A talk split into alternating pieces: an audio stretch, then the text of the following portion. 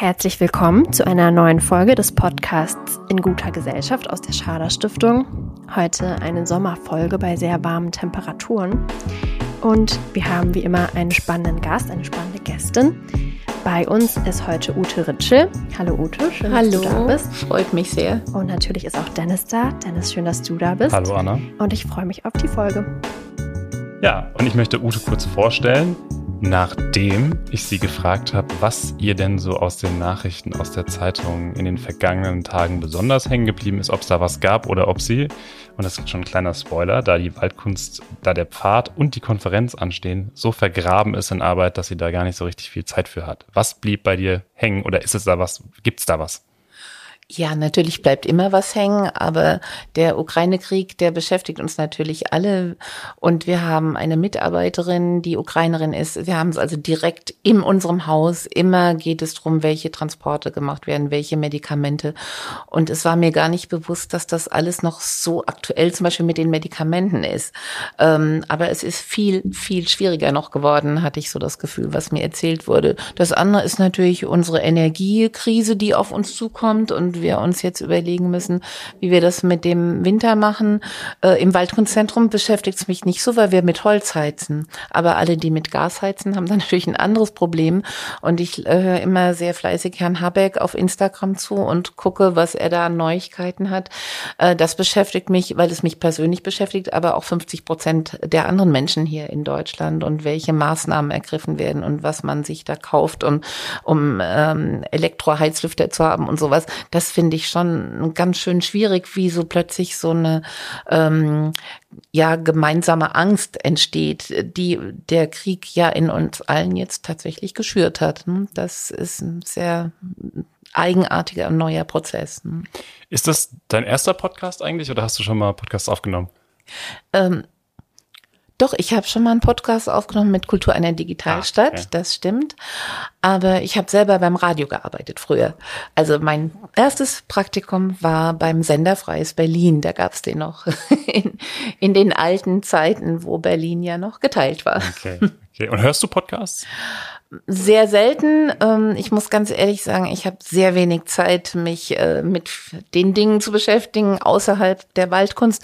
Äh, und ich höre auch sehr wenig Radio mhm. in letzter Zeit. Früher habe ich sehr viel gehört und auch sehr gerne Musik gehört, aber im Moment ist mein Kopf so voll mit all den Dingen, die um mich herum passieren, dass ich ähm, leider nicht so viel höre. Aber ich finde es ganz toll, dass es die gibt. Und wenn ich reinhöre, dann freue ich mich immer und höre auch gerne mal länger zu ich, drifte oder wir driften direkt ab, aber in meinem Kopf war es natürlich so, wenn ich im Wald spazieren oder joggen gehen würde, hätte ich wahrscheinlich einen Podcast auf dem Ohr, verpasse aber dann so das, was um mich rum passiert natürlich und das so tickst du dann ja. das Waldfeeling, genau. Ja. Deswegen da im falsch.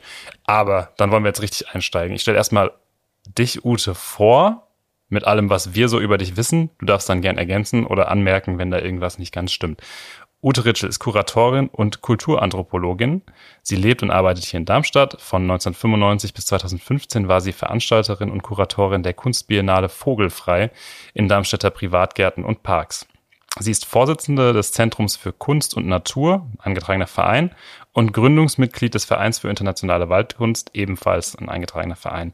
Zudem ist sie Kuratorin von elf internationalen Wald Waldkunstpfaden und vier Waldkunstkonferenzen in Darmstadt, Wisconsin und Mont Luchon. Mount Lushan. Mount Lushan. Mount Lushan. In China. Okay, es ist in China. Sorry, das hätte ich. Aber da ja. sind schon viel mehr Ausstellungen. Das ist ein ganz alter Lebenslauf. Oh, ja, dann können wir da, da sprechen ja, wir gleich drüber. Genau. Ich, ich, ich höre noch auf mit deinem Lehrauftrag hier an der ähm, Evangelischen Hochschule in Darmstadt. Der läuft seit 2008. Äh, läuft auch aktuell noch mit einer kleinen Pause, vermutlich im Wintersemester. Ähm, das ist aber das, was du alles so tust. Hinzu kommen die eigene Aktionstätigkeit und Eat Art Projekte. Jetzt nochmal zurück zu den Waldkunstkonferenzen. Das ist jetzt Nummer neun. neun Wir genau. haben jetzt die neunte Waldkunstkonferenz und es ist äh, zwar der elfte Waldkunstfahrt in Darmstadt, aber wir hatten ja zwei in China, einen in Amerika und jetzt habe ich ja gerade vor einem Monat einen äh, in Österreich, St. Corona am Wechsel eröffnet. Also wir haben ein bisschen eine andere Zahl äh, Okay. kommen. Ja, ich glaube, die vier Konferenzen beziehen sich auf gemeinsam mit der Schader Stiftung, oder? Genau. Ich glaube, deswegen, Ja. das kommt aus unserer Ja. Perspektive. Wir machen die vierte Konferenz mit der Schader Stiftung, aber die fünf anderen waren eben auch zum Teil in China und Amerika. Ja, sehr gut. Dann wissen wir jetzt so ungefähr, was du aktuell tust. Da kommen wir aber auch auf jeden Fall nochmal genauer drauf zu sprechen. Aber magst du uns mal erzählen, wie du da so hingekommen bist? Was waren so deine Interessen in der Schule oder warum hast du dich dann für dein Studium entschieden? Wie verlief das alles so? Oh, in der Schule. Ja, das ist schon so lange her. Also, ich habe mich immer für Naturwissenschaften sehr interessiert und ähm, bin immer sehr gerne gereist. Ob das jetzt damit zu tun hat, was ich jetzt tue, kann ich gar nicht sagen. Aber ich sage immer, mein ganzes Leben hat sich so zusammengelegt, dass eigentlich alles, was mich je interessiert hat und alles, was ich je gemacht habe, jetzt in dem endet, was ich gerade tue. Nämlich, ich habe immer Kunst geliebt, ich habe immer Theater geliebt, ich mochte immer Musik und genau diese Sachen mache ich jetzt auch äh, im Wald. Wir haben immer ein Theaterstück, wir haben immer Konzerte. Ähm, also das passt eigentlich. Ähm, nach dem nach der Schule wollte ich unbedingt Ernährungswissenschaft studieren, ähm, weil ich selber ja immer groß und dick war und ich dachte, das wäre gut für mich. Aber ähm, im Grunde mache ich jetzt Eat Art Projekte. Also auch das hat sich irgendwie niedergeschlagen in meiner Arbeit und meinem Leben. Ähm, aber es kam dann anders. Ich habe Theaterwissenschaft studiert und Kunstgeschichte und das mit großer Begeisterung. Ähm, habe dann viele Auslandssemester gemacht, lange im Ausland gelebt, in Amerika, in Frankreich. Und ähm, dann, als ich wieder zurückkam nach Deutschland, äh, bin ich Dramaturgin geworden am Theater in Nürnberg. Und da war ich dann 25 und auch mein erster Lehrauftrag damals mit 25 und jetzt bin ich 65 und habe 40 Jahre lang an ganz, ganz unterschiedlichen Hochschulen mit Gastprofessoren und allem Möglichen unterrichtet. Also es ist wie so ein großer Teppich, ne, der sich irgendwann mal zusammenfügt. Und wenn ich jetzt so zurückgucke, denke ich, es ist alles prima gewesen und hat alles wunderbar gepasst. Und jetzt Waldkunst ist eben so ein Gewebe, gerade 20 Jahre Waldkunst, da fließt alles zusammen. Und das macht Freude. Kannst du uns Eat Art kurz beschreiben, was das damit auf sich hat? Ja, also Kunst, Essen, Eat Art, das ist so ein Thema, was mich natürlich schon immer beschäftigt hat, wie man sieht, aber natürlich am Anfang gar nicht mit Kunst erstmal, bis ich dann angefangen habe, ähm, mit Künstlerinnen über ihre Kunstprojekte zu sprechen für meine wissenschaftliche Arbeit. Ähm, und ich habe sehr viel mit Performance-Künstlerinnen gearbeitet, 15 Performance-Künstlerinnen in Deutschland und 15 in Amerika. Und da war immer wieder das Thema Essen, weil Frauen, die in den 70er Jahren angefangen haben, äh, also Performance-Künstlerinnen, äh, haben sehr oft mit dem gearbeitet, was sie direkt vor sich hatten, nämlich die Küche. Und in der Küche waren die Dinge, die sie dann benutzt haben, um ihre Performances zu machen. Also am begeistersten oder am glücklichsten war ich eigentlich, als, Ali, als ich Alison Knowles kennengelernt habe. Und sie sagt, ja, ich habe Brot gebacken und das sind so große, runde Brotleibe geworden. Und wenn du die dann umdrehst, dann siehst du unten diese Linien ne, vom Kneten, nachdem es gebacken ist. Und dann habe ich das in schwarze Farbe getaucht und habe Landkarten damit gedruckt. Ich glaube, das war wirklich so eine...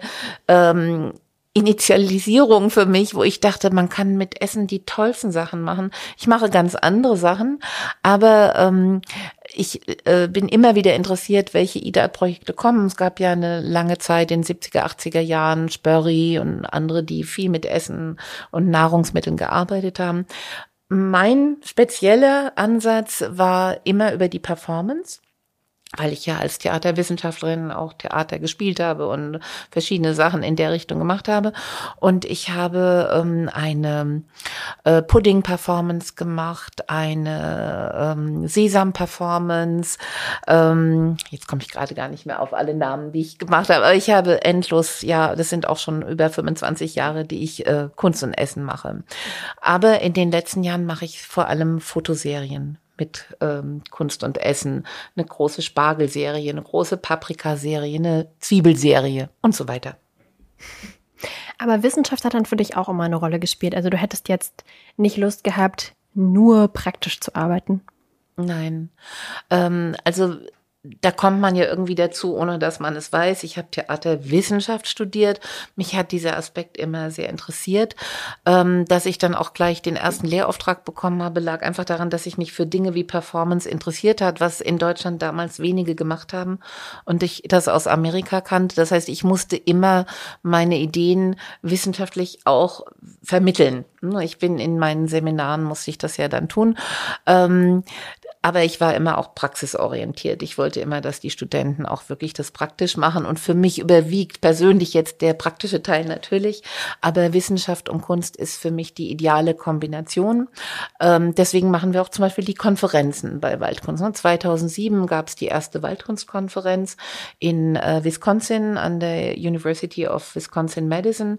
Und ähm, das war schon so wie jetzt etwa, man hat Wissenschaftler und Künstler, Kuratoren äh, Kunsthistoriker zusammengebracht und dann äh, wirklich zwei Tage lang damals eine wissenschaftliche Konferenz gemacht. Das war auch relativ neu zu der Zeit auch in dem Ort, wo ich war, weil das ist eine sehr stark landwirtschaftlich geprägte Universität und auch in den 70er Jahren sehr politisch motivierte Uni gewesen. Und da haben sich viele Strömungen getroffen. Und das hat mir große Freude gemacht, mit diesem Team dort zu arbeiten. Äh, jetzt auch mit der Schader Stiftung natürlich die Konferenzen, die verbinden das ja auch in idealer Weise. Wir haben ähm, zwar die erste vor zehn Jahren schon äh, mit der vorherigen Leiterin Frau Süß gemacht, die erste Waldkunstkonferenz, aber seitdem ich mit Herrn Gemeinhardt daran arbeite, haben die noch viel mehr so eine ähm, Stringenz bekommen. Wir haben so ein System entwickelt mit den Impulsvorträgen, mit den äh, Poster-Sessions und mit den Dialogen. Und da ist das Wissenschaftliche noch ein bisschen stärker vertreten und das gefällt mir sehr gut in der Kombination. Informationen. Ähm, bevor der Begriff Waldkunst jetzt eine zu große Blackbox für unsere HörerInnen ja. wird, die Waldkunst an sich, was, wie, wie würdest du die beschreiben? Was bedeutet Waldkunst für dich? Was ist das? Ja, Waldkunst ist äh, Kunstwerke im Wald aufzustellen, an äh, ortsspezifischen Stellen, die von Künstlern ausgesucht wurden. Es ist prozessorientiert, also wir arbeiten vor allem mit nachhaltigen Materialien, die auch wieder vergehen können. Und äh, das ist Holz erstmal natürlich, aber auch ähm, Stoffe oder äh, ja Bambus oder jetzt ähm, Rinden und alle solche Dinge. Aber es sollen natürlich auch stabile Kunstwerke sein. Das heißt, wir verarbeiten auch andere Materialien wie Metall, dass es zusammenhält. Aber es sind erstmal Materialien, die äh, sehr gut wieder rausgeholt werden können aus dem Wald oder in dem Wald aufgehen. Inhaltlich ist Waldkunst immer eine Reflexion auf äh, die Natur, auf den Wald selber. Ähm, und ich gebe ja jedes Mal ein Thema vor bei dem Waldkunstfahrt. Also der erste 2002 hieß Recherche weil wir ja noch gar nicht wussten, wie das so ist mit Waldkunst, wie man da zusammenarbeitet. Und äh, diese Recherche ist jetzt dieses Mal, äh, das der letzte Titel der Neues ist der Kunst Natur Wandel. Also wir sind einen ganzen weiten Weg gegangen in den 20 Jahren und haben in der Waldkunst inzwischen äh, diese elfte Waldkunstbiennale eben dieses Jahr veranstaltet, aber haben einen Weg von 2,6 Kilometer, auf dem momentan etwa 35 Kunstwerke sind in verschiedenen Zuständen, in verschiedenen Prozessen.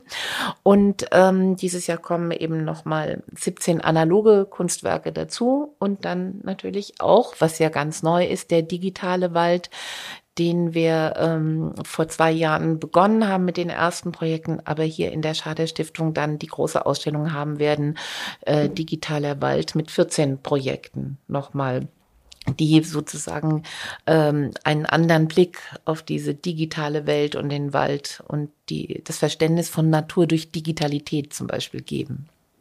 Magst du vielleicht dazu auch noch mal kurz was sagen? Was kann digitaler Wald sein? Und ist nicht Wald eigentlich eher für uns so ein angenehmer Gegensatz zu Bildschirmen und all diesen Sachen? Ja, der Wald für mich ist einfach der wunderschönste Ort als ich in diesen Wald vor 20 Jahren ging, äh, in dem wir das jetzt machen, der Wald am Böllenfalter, da war das ein Traumort, muss ich schon sagen. Dieser Wald hat sich sehr verändert. er ist nicht mehr derselbe Wald. Es, äh, durch den Klimawandel, durch die äh, trockenen Zeiten, die in den letzten Jahren sind, durch die Baumfällungen, ähm, auch durch Übernutzung von Natur und Wäldern natürlich jetzt in der Pandemie sind natürlich verschiedene ähm, neue Aspekte aufgetreten. Und wir haben 2020 schon mal das erste Projekt gemacht, wo es auch um äh, Digitalität und Wald gab mit Kultur einer Digitalstadt zusammen. Die sind da unsere Kooperationspartner, einfach weil es mich interessiert hat, wie könnte man das verbinden. Es war erst ein Riesenkontrast Wald und Digitalität. Und inzwischen betrachten wir das alle als ganz normal so zusammenarbeiten. Also das war damals die Arbeit von Regina Frank, die ähm, diese Pandemielinien äh, bearbeitet hat im Wald, eine Masermandala gebaut hat und ähm, zwei Kunstwerke, also das eine Pandemic-Kunstwerk und das andere Masermandala-Kunstwerk sozusagen verbunden hat im Wald und eine Performance damit gemacht hat. Und da wurde einem auch klar, was die Natur macht durch die Pandemie und was der Wald macht, das gehört ja alles zusammen. Man muss es nur verbinden und in so einem Kunstwerk hat sich das wunderbar verbunden. Wir haben dann letztes Jahr unser zweites großes ähm, Digitalprojekt gemacht. Da wurde die Arbeit von Jens J. Meyer eingescannt, The Cube, neun mal neun mal neun Meter, eine Tuchinstallation.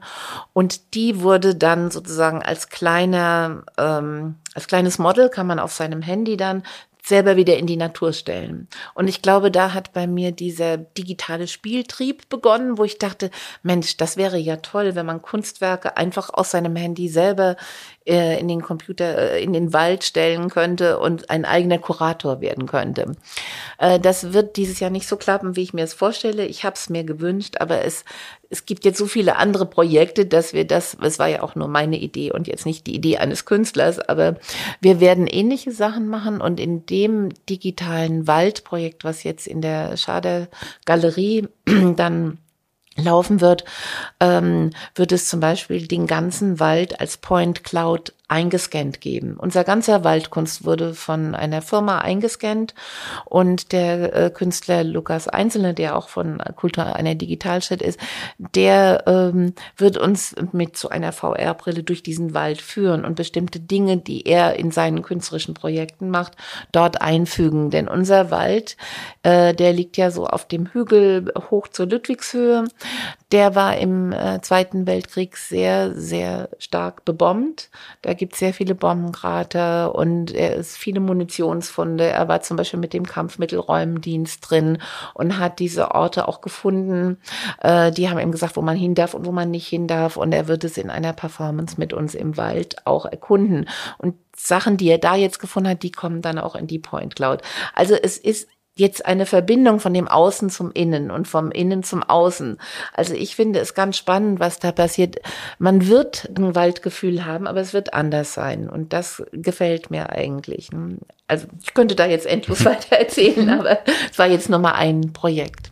Jetzt ist es ja so, dass ich da im September, also im kommenden September in vier Wochen oder ab in vier Wochen, September 22, so ein bisschen den Kreis schließt. Das heißt, der digitale Wald zieht zu uns in die Schader äh, Galerie und die Schader Galerie kanntest du ja auch ein bisschen. Das die letzte Sache, die wir zu deiner Biografie nochmal ähm, bespielen wollen, weil uns da so ein bisschen die, die Unterschiede von dem in Anführungszeichen klassischen äh, Kunstbetrieb, nämlich einer Galerie, in der du dort gearbeitet hast, mhm. und einer jetzigen Station in eingetragenen Verein, wo es ein bisschen freier ist. Was gibt's da für ähm, Erfahrungen, die du aus deiner Zeit dort mitgenommen hast? Was hat dir dort nicht gepasst? Wo fühlst du dich jetzt freier? Weil der Enthusiasmus, mit dem du jetzt über den Wald oder über die Waldkunst an sich sprichst, ist vermutlich ähm, ein ganz besonderer und einer, der auf die klassische und ähm, die uns immer allen auch direkt bekannte Kunst- und Kulturszene vielleicht nicht unbedingt zutrifft oder auf diese Kommerzialisierung. Ja, ich habe in der Galerie Sander gearbeitet, die äh, ja früher auf der Mathildenhöhe war und äh, ist dann in die Schader Galerie umgezogen, aber die hieß ja damals Galerie Sander und nicht Schader Galerie. Und ich habe dort drei Jahre lang gearbeitet. Ähm, es ist eben klassischer Kunsthandelsbetrieb, eine Galerie in der Form. Man äh, hat nicht unbedingt Künstler ausgestellt, die jung und unbekannt waren, kamen schon auch auch mal vor, sondern schon Künstler, die einen hohen Marktwert hatten. Das ist eine vollkommen andere Welt als die, in der ich jetzt arbeite. einer der Gründe, dass ich da aufgehört habe, war auch, dass ich erstens niemals wurde eine Frau dort ausgestellt. Niemals Kunst von einer Frau. Das hat mich also sehr aufgeregt immer. Und ähm, ich wollte natürlich, ich habe dann angefangen, meine wissenschaftliche Arbeit, also meine Doktorarbeit anzufangen über diese Performance-Künstlerin, wie ich es vorhin schon erwähnt habe.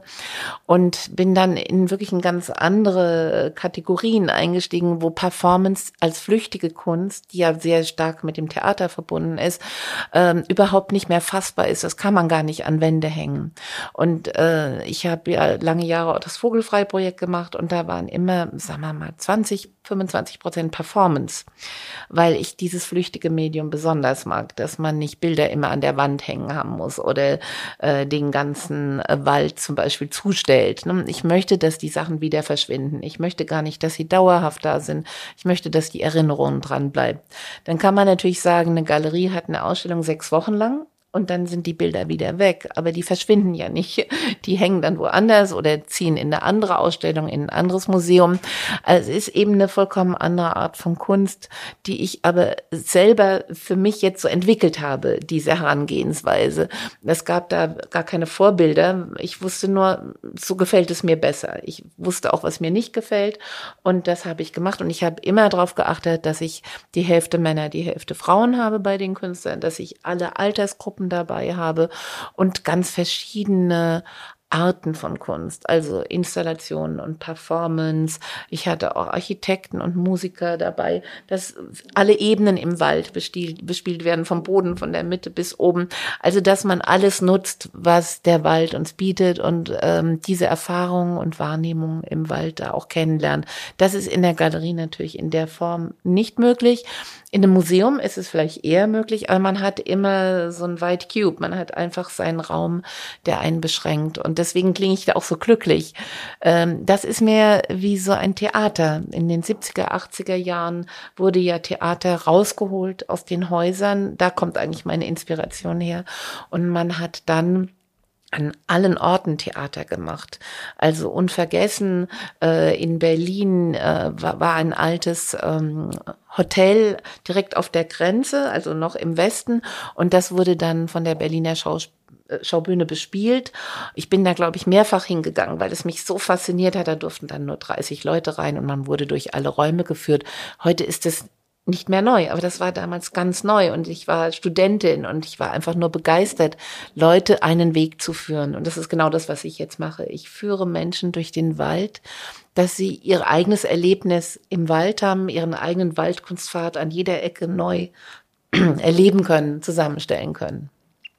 Ja, wenn man dir so zuhört, merkt man ja so ein bisschen, für welche Art von Kunst du dich besonders begeistern kannst. Aber wie ist es denn dann so in der Kunstszene? Weil da bin ich jetzt wahrlich keine Expertin, wie viel, also wie geht man dann mit Formen von Kunst um und was kriegt man da für Meinungen entgegengebracht, wenn man da vielleicht unterschiedlicher Meinung ist? Also, oder gibt es das so gar nicht? Wie unterstützend ist man da? Wie viel Miss, äh, irgendwie negative Reaktionen gibt es da? Oder gibt es da so? zum Beispiel ein, sorry, ein, ein Herab blicken, dass man genau. sagt, das ist also das, was die da im Wald machen, das schafft es gar nicht zu uns in die Stadtmitte oder wie auch immer, dass man da so auf, äh, gibt es da so ein Schichtendenken noch oder würdest du sagen, dem Nein. begegnest du eigentlich selten Nein. oder nie? Nein, gar nicht. Okay. Nee. Wir kriegen die Unterstützung von der Stadt, vom Ministerium, von äh, Stiftungen, äh, Kulturfonds, das ist gar kein Thema. Also unsere Künstler sind zum Teil sehr internationale Künstler. Das ist nicht irgendein Künstler, der zu uns kommt. Die sind äh, auch schon auf Venedig Biennale, ähm, Dakar Biennale, ähm, äh, Kuba Biennale. Das sind Künstler, die weltweit agieren. Ich habe immer zwei Drittel internationale Künstler, ein Drittel deutsche Künstler gehabt. Das heißt, wir haben einfach schon ein großes kulturelles Geflecht, was da kommt.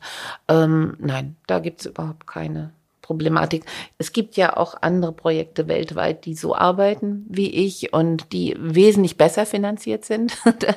Das muss man schon sagen. Ich kämpfe seit 20 Jahren um die Finanzierung für dieses Projekt, aber habe es 20 Jahre geschafft jetzt. Aber das, was wir leisten mit dem Geld, was wir haben, das ist schon ganz besonders, finde ich.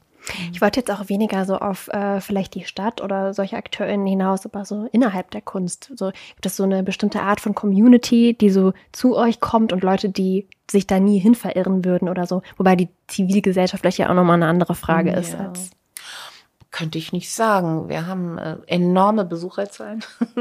150.000 Menschen kommen im Jahr in den Wald, die jetzt natürlich nicht alle unbedingt die Kunst angucken, aber den Wald besuchen und die Kunst sehen. Also es gibt vielleicht mal der eine sagt, ja, warum muss jetzt Wald auch noch Kunst haben? Aber das ist wirklich verschwindend gering. Jetzt bei den Baumfellaktionen, das haben Sie, äh, habt ihr vielleicht mitbekommen, war das ein bisschen so, dass ja wegen Waldkunst die Bäume gefällt werden sollen, was natürlich vollkommen nicht gestimmt hat, weil äh, der Hessenforst ja eine Verkehrswegesicherungspflicht hat und so und so äh, auf die Bäume achten muss und überhaupt nur an drei Kunstwerken in der Nähe Bäume gefällt wurden, die also gar nichts mit den Kunstwerken zu tun hatten. Also da kam so ein bisschen Unmut auf, aber seitdem wir das richtig gestellt haben in der Presse, nie wieder ein Wort darüber. Es ist einfach ganz klar, wir haben immer darauf geachtet, dass der Wald, dass da kein Baum für uns gefällt wurde oder nicht eine Stelle äh, benutzt wurde, die nicht gut war, weil das ja immer in Absprache mit dem Forstamt war. Aber mit der Kunstszene, das muss ich sagen, ich habe jetzt nicht drauf geachtet, was die anderen machen ganz ehrlich, ich habe meine Sache gemacht und ähm, habe nicht das Gefühl gehabt, dass es irgendwo angedeckt ist. Ganz im Gegenteil. Ich sage immer, es ist ein Geschenk an die Stadt, was ich hier mache, weil ich arbeite ja auch ehrenamtlich für dieses große Waldkunstprojekt. Und ich glaube, so haben es die Menschen auch verstanden. Die kommen gerne. Ich kriege ganz viele positive Rückmeldungen. Wenn jemand lieber Bilder sieht, dann soll er in die Galerie gehen. das ist es einfach so. Aber ich habe da gar keine Berührungsängste, weil ich ja die beiden Welten kenne und ich selber habe mein ganzes Haus voll Kunst und das hängt an der Wand und ich habe keine Holzskulptur bei uns im Wohnzimmer stehen. Also äh, ich lebe mit beidem und ich mag beides genauso gerne, aber ich tue einfach nur das eine und das andere in der Form nicht mehr. Äh, vielleicht nochmal jetzt auf die andere Seite, nämlich auf die der Rezipientinnen. Äh, in der Recherche zu unserer Aufnahme heute haben wir uns natürlich ein bisschen angeschaut, was ihr im Wald macht und ähm, auch wie ihr das in Anführungszeichen vermarktet, also mit euren Führungen, ähm, mit den Angeboten vor allem auch an Kinder. Mhm. Äh, wer kommt in den Wald und wie ist es ein bisschen niederschwelliger, die Kunst im Wald wahrzunehmen, weil man sie anfassen, äh, berühren, riechen und co kann, als mhm. jetzt, jetzt, ich bin natürlich wieder bei einem Vergleich mit mhm. Kunst an der Wand oder auch mit äh, Performances in, in äh, anderen Institutionen in der Stadt. Äh, würdest du sagen, es ist ein sehr guter Zugang zu, zu Kunst, weil er so, so, so nahbar ist? Ja, das war die Idee. Ich wollte Kunst für alle zugänglich machen. Das war von Anfang an mein Ziel, weil ich ja genau in diesem hermetischen Raum gearbeitet habe, wo sich eben sehr wenige Menschen verirrt haben. Also wenn man überlegt, wie viele Menschen gehen in eine Galerie und wie viele Menschen in unseren Wald, selbst schon im Museum, ich glaube, wir haben mehr Besucher als das Museum. Also es ist einfach sehr niederschwellig, aber eine gute Qualität ich kann natürlich nicht sagen, ich habe die allertollsten Künstler, die ich furchtbar gerne einladen würde, aber da würde der eine Künstler mich das Budget kosten, was ich für 15 Künstler jetzt habe. Und deswegen kann ich das nicht machen. Aber ähm, wir haben sehr gute Künstler, wir haben niederschwelligen Zugang, wir haben sehr viele interaktive Projekte, das ist mir auch immer wichtig. Also wenn man jetzt in, in, ähm, in das Forest House hineingehen kann, ich hatte gerade gestern eine Führung, die sind alle erstmal in dieses Häuschen reingegangen und dann habe ich das alles erzählt und dann waren sie alle voll Bewunderung.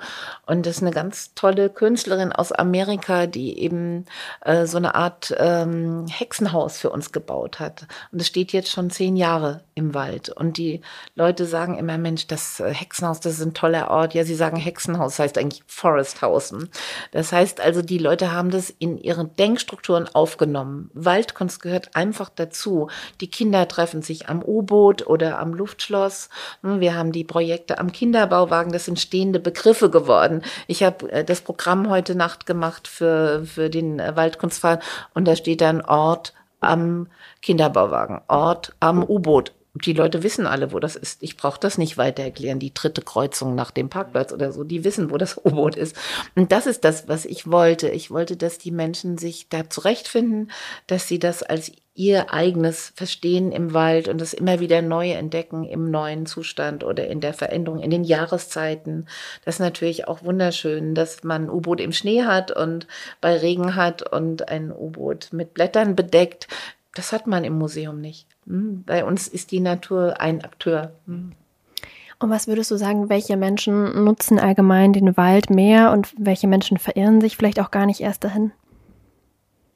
Kannst du gar nicht so beantworten. Das ist schwierig zu sagen. Also wir haben alle Altersgruppen, alle Generationen, große Familiengruppen, ja, wir haben, da sind die Mountainbiker und die Fußgänger, die mit ihrem Hund spazieren gehen. Also das sind alles Leute, die die Kunst wahrnehmen und äh, entdecken.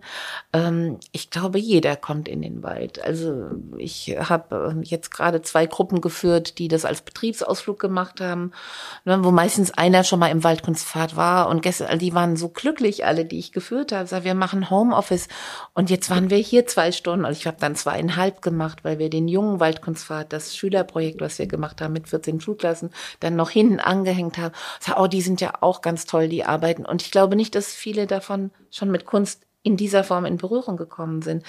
Diese Art von Kunst kann viele Menschen erstmal dahin bringen, sich mit Kunst auseinanderzusetzen und sagen, oh, das ist ja gar nicht so kompliziert mit der Kunst. Ne? Da werden wirklich ähm, Gedanken umgesetzt in was Sichtbares, an die ich vorher gar nicht gedacht hätte.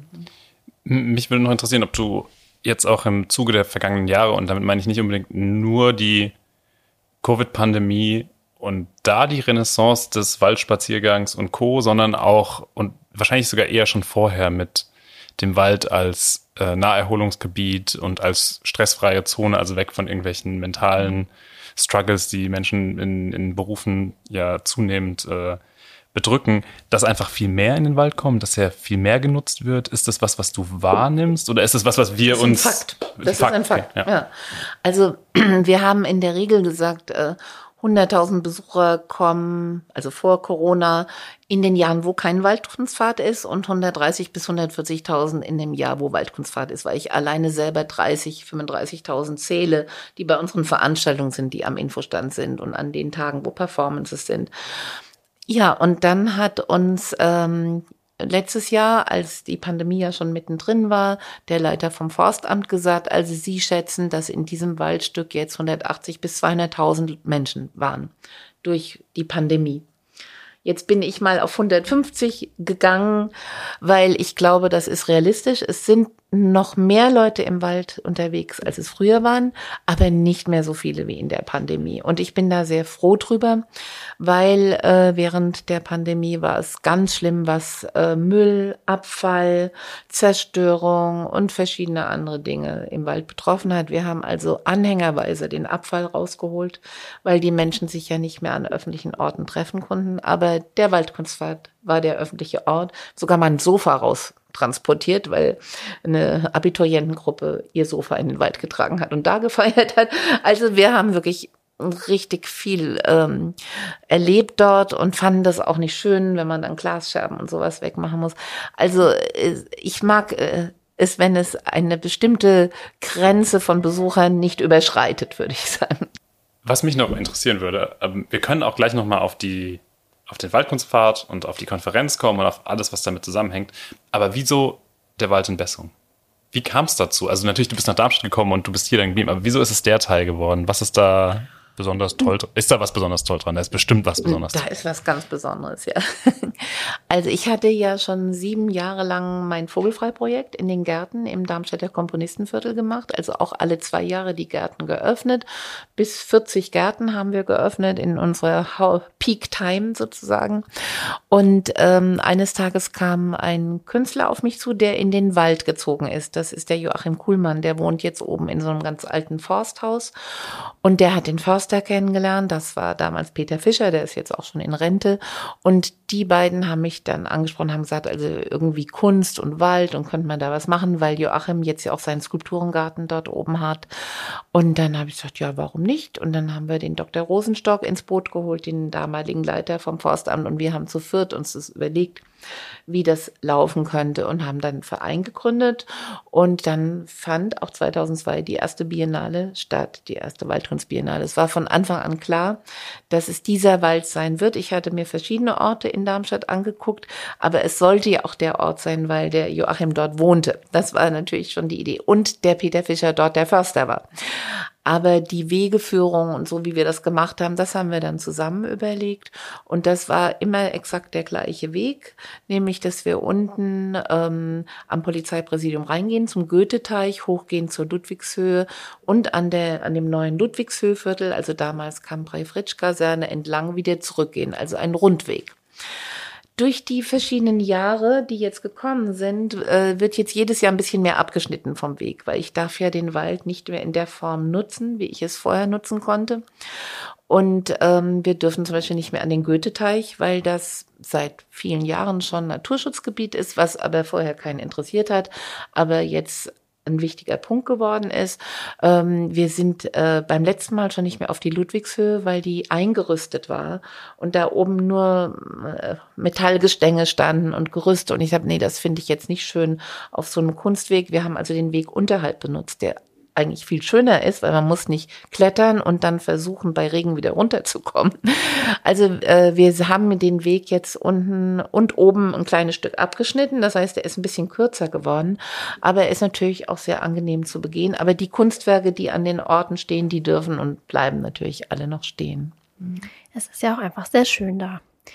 Aber vielleicht würde ich jetzt vorschlagen, dass wir das so machen, dass wir auf jeden Fall den Waldkunstfahrt ja nochmal besuchen werden. Das werden wir mit dem Team wahrscheinlich auch machen, wenn denn alles steht. Und wir werden alle Infos zur Ausstellung, zur Konferenz und so weiter in alle Kanäle packen und das ein bisschen bebildern und ein bisschen zeigen, erklären, was da so los ist.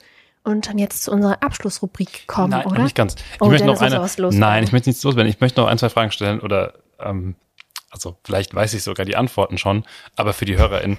Und zwar, ihr startet jetzt mit dem Symposium. Und da sind, du hast schon angedeutet, 15 KünstlerInnen dabei, die mehr. Okay, dann einmal noch so zum Hintergrund äh, der Ablauf ab jetzt Mitte August.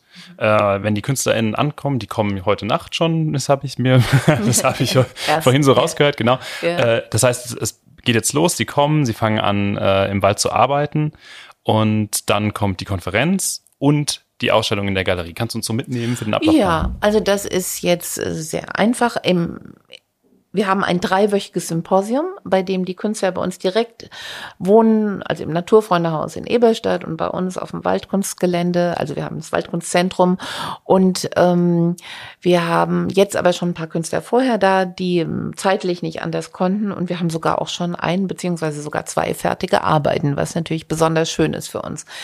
Ähm, ab dem 15. August ähm, haben wir drei Wochen Arbeit, jeden Mittwoch ein Mittwochsforum, wo die Künstler sich vorstellen, was natürlich sehr schön ist. Das war so der Schritt auch nochmal hin zu den Besuchern, dass man ihnen die Möglichkeit gibt, die internationalen Künstler kennenzulernen. Und ähm, am 2. September findet dann die Konferenz hier in der Schader Stiftung, also im Gebäude statt, an verschiedenen Orten mit dem Dialogcafé und den Impulsvorträgen und der Poster-Session. Und am 3. September ist um 15 Uhr die Eröffnung im Wald mit dem Oberbürgermeister und das ist eigentlich immer so der Höhepunkt. Dann sind wir fertig mit allem, hoffentlich. Man weiß es ja nie.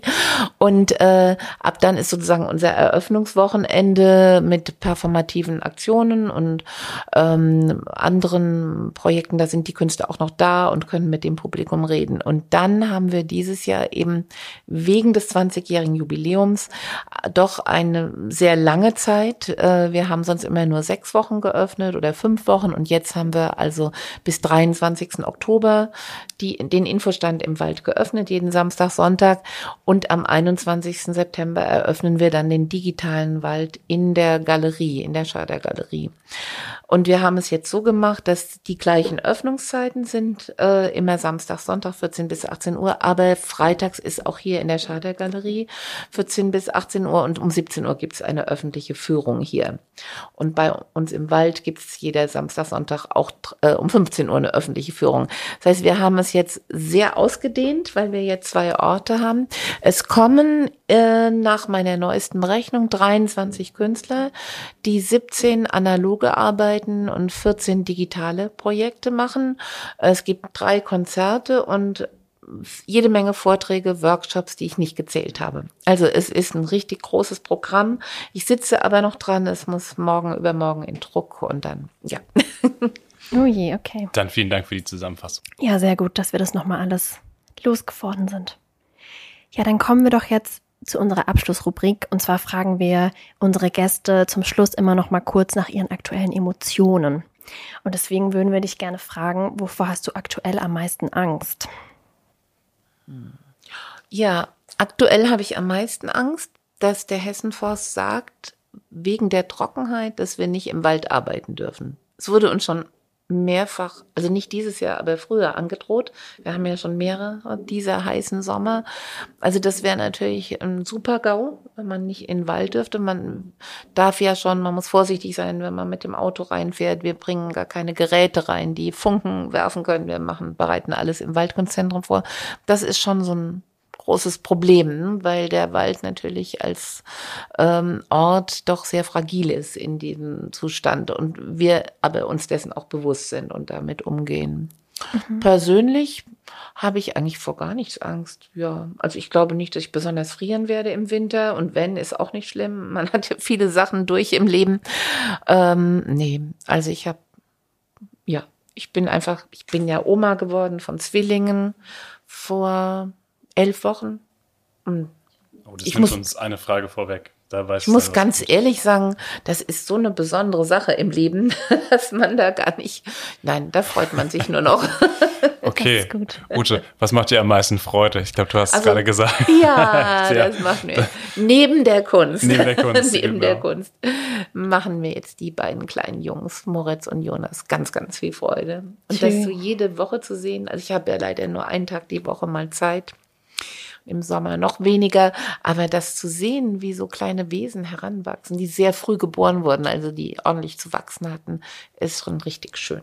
Jetzt hat Dennis unsere ganze Dramaturgie kaputt gemacht, weil eigentlich jetzt die positive Frage zum Schluss. Soll ich Ute jetzt noch fragen, was sie wütend macht? Ja, ich oh, weiß, aber ich wollte nicht zurück. Also sie hatte ja das Wort Freude schon im Mund. Das ja. war jetzt wenig irgendwie. Und sie hat sich so gefreut. Deswegen macht sie vielleicht im Moment auch gar nicht so viel wütend. Oder du wirkst auch nicht so wie eine Nö. Person, die sehr oft wütend ist. Nee, bin ich nicht. Nee. Ich habe viel Gleichmut im Leben gelernt. Und Ausgleichendes, ja. Also wenn man sieht, äh, Künstler, die regen sich oft auf oder dann funktioniert was nicht oder so, dann muss man schnell Lösungen finden. Das Merkst du das in deinen unterschiedlichen Rollen, dass du, also du bist ja Kuratorin, Dramaturgin, Dozentin, aber auch Künstlerin.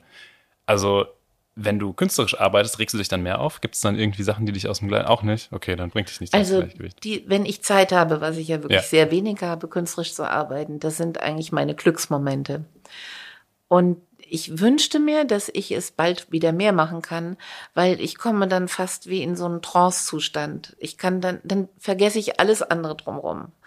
Und dann kann ich wirklich mich in, mit diesem Essen und dem Fotografien oder Vorbereitung einer Performance richtig, da bin ich einfach drin, da lebe ich in diesem Moment und das ist so wunderbar. Das ist ja auch die Idee der Performance, dass die einen so ein bisschen aus dem normalen Leben heraushebt. Ne? Das ist das Leben geht so seine Linie und dann ist diese Performance und dann geht es wieder zurück. Und das war so ein Höhepunkt im Leben. Und das muss ich sagen, auch wenn ich mal mir einen Tag Zeit nehme für meine Fotografien, das da braucht nichts, da brauche ich auch nichts essen und gar nichts. Dann bin ich einfach nur glücklich. Ja. Das klingt gut. Ja könnte ich natürlich meine Zimtatomgeschichte noch erzählen. Ja, die erzähle ich jetzt verrückt. noch. Ja, also so ähm, begann meine Zimt-Performance, das Zimt-Atom. Ich bin äh, in der Nacht zu meiner Professor, von meiner Professorin ähm, aus Frankfurt zurückgefahren über die Autobahn von Dreieich und war auf so einer Brücke und plötzlich roch es nach Zimt, mitten in der Nacht. Das war kurz vor Mitternacht. Das ist aber eigenartig, was riecht hier nach Zimt? Und dann fing ich an zu überlegen, was ist es, ein Zimtatom? Nee, das kann nicht sein, das ist ja ein Zimtmolekül. Und und so weiter und so fort. Und daraufhin habe ich gesagt, ich werde eine Zimt-Performance machen. Ich habe jetzt so 60, 70 Sorten Zimt inzwischen und habe ähm, alles, was mit Zimt zu tun hat, recherchiert. Ich mache Zimt-Aktionen mit Cinnamon Toast zum Beispiel und Eat Art Projekte damit und kleine Ausstellungen. Und ich habe einen sehr schönen Vortrag dazu. Also ich erzähle dann immer die Anfangsgeschichte, wie das passierte. Und am Schluss sage ich immer, und ich wünsche Ihnen allen auch ein Zimt Atom in ihrem Leben. Ja, das ist sehr schön. Das, ähm ja, ich wünsche das auch jedem. Mal gucken, ja, ob das passiert. Ein Zimtatom ist eine ganz tolle Sache. Vorausgesetzt, man mag Zimt.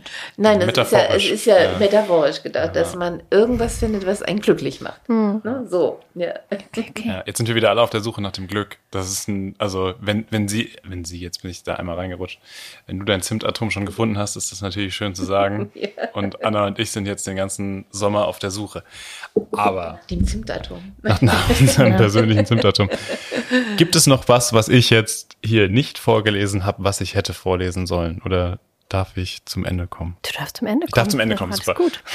Dann haben wir, äh, glaube ich, das meiste gecovert, was wir uns vorgenommen hatten, was nicht immer passiert. Äh, und das auch ganz kurz und knackig. Danke, Ute, dass du heute bei uns warst. Wir schreiben in den Shownotes nochmal dazu, was für Links es ge geben wird und schon gibt zu allem rund um die Waldkunst und allem, was hier im Herbst in Stiftung und Wald passiert, dass die Zuhörenden da äh, alle Infos haben, dass sie alle Termine wahrnehmen können, wenn sie das möchten. Ansonsten gilt es, dass ihr das natürlich neben diesen Shownotes hier unten auch auf unseren Social Media Kanälen und der Homepage der Stiftung sowieso finden könnt, auf den äh, Präsenzen der Waldkunst ganz sicher auch. Das wird nicht zu übersehen sein. Wir verabschieden uns für diese Sommerfolge, glaube ich jetzt schon. Danke Anna, dass ich hier an deiner Seite moderieren durfte. Danke, Dennis. Und äh, wir melden uns dann bald wieder aus der Schadestiftung. Wenn es euch gefallen hat, wie gesagt, immer weitere Folgen, die es schon gibt und neue, die kommen werden im Herbst wieder einfach reinschauen. Und wir hören uns bald wieder. Bis dann. Tschüss, danke. Tschüss. Tschüss und danke.